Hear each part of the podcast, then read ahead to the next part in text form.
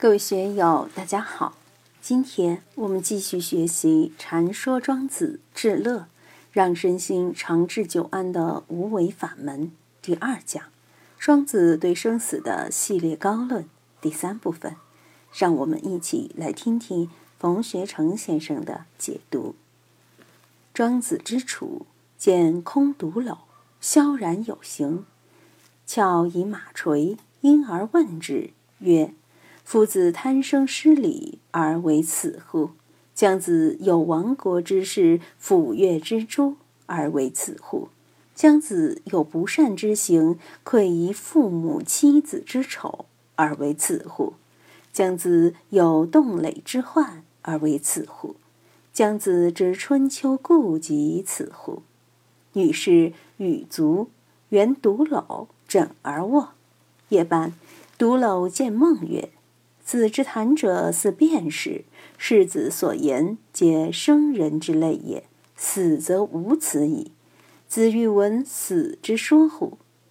庄子曰：“然。”独篓曰：“死无君于上，无臣于下，亦无四时之事，从然以天地为春秋，虽南面王乐，不能过也。”庄子不信，曰。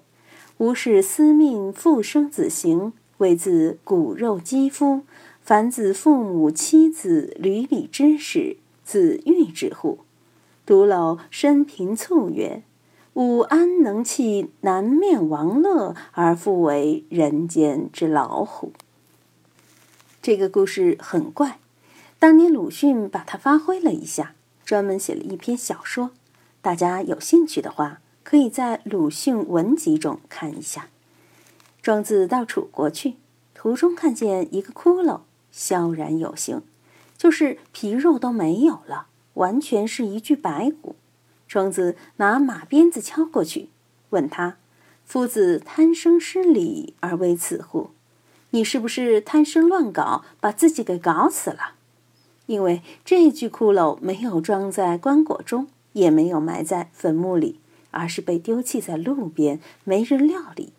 正常情况下，人死了肯定有儿孙后人为他入棺葬墓的，不会随便丢弃的。条件好的人家还要封山育林，把墓地护理起来。这个弃在路旁的尸骨肯定有问题，所以庄子才这样发问：“姜子有亡国之事，抚越之诛，而为此乎？”你是不是因为国家败亡而受到抚越之诛才这样的？姜子有不善之行，愧于父母妻子之丑而为此乎？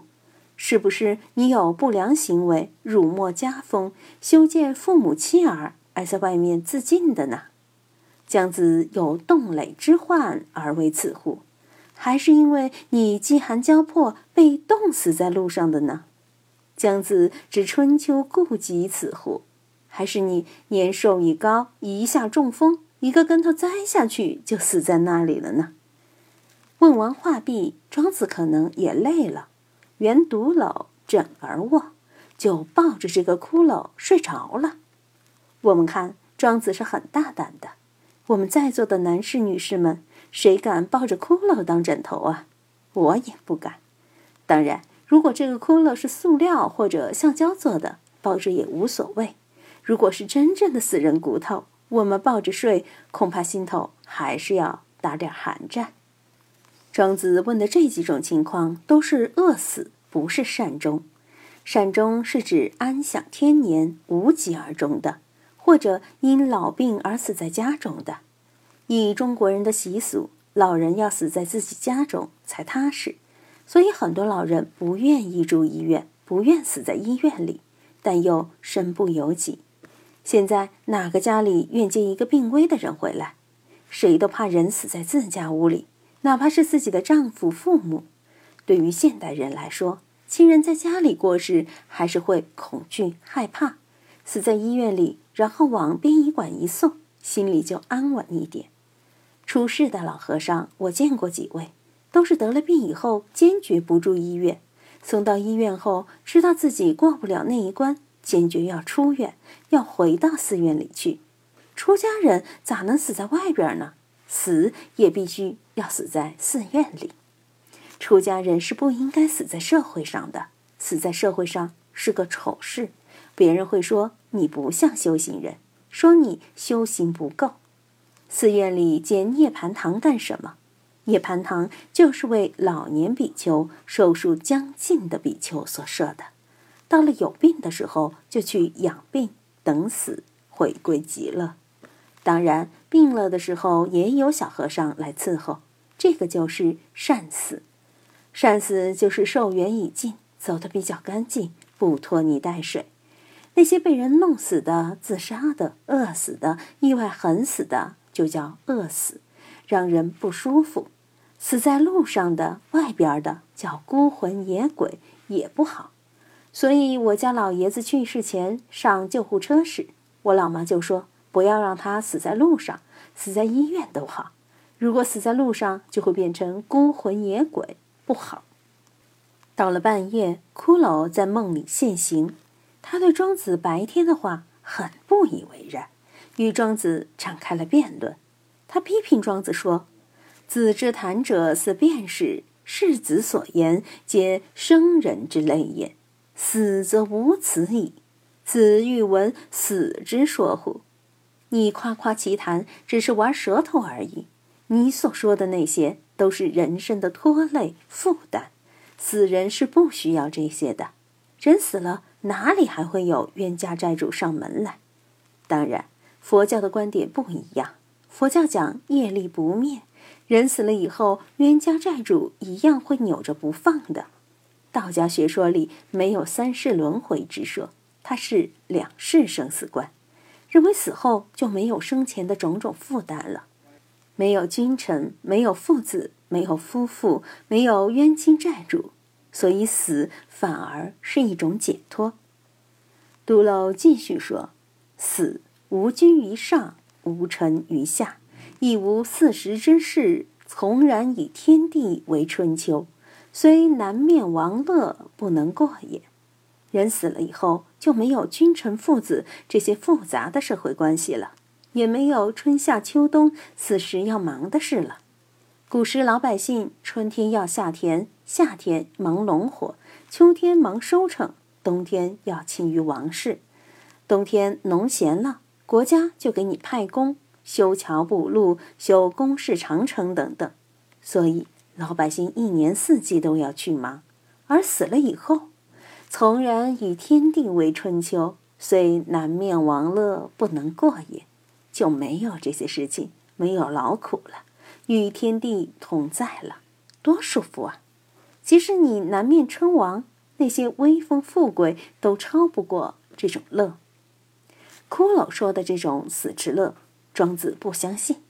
当然，这只是一个寓言故事，是庄子借他和骷髅的对话来表明道家的生死观。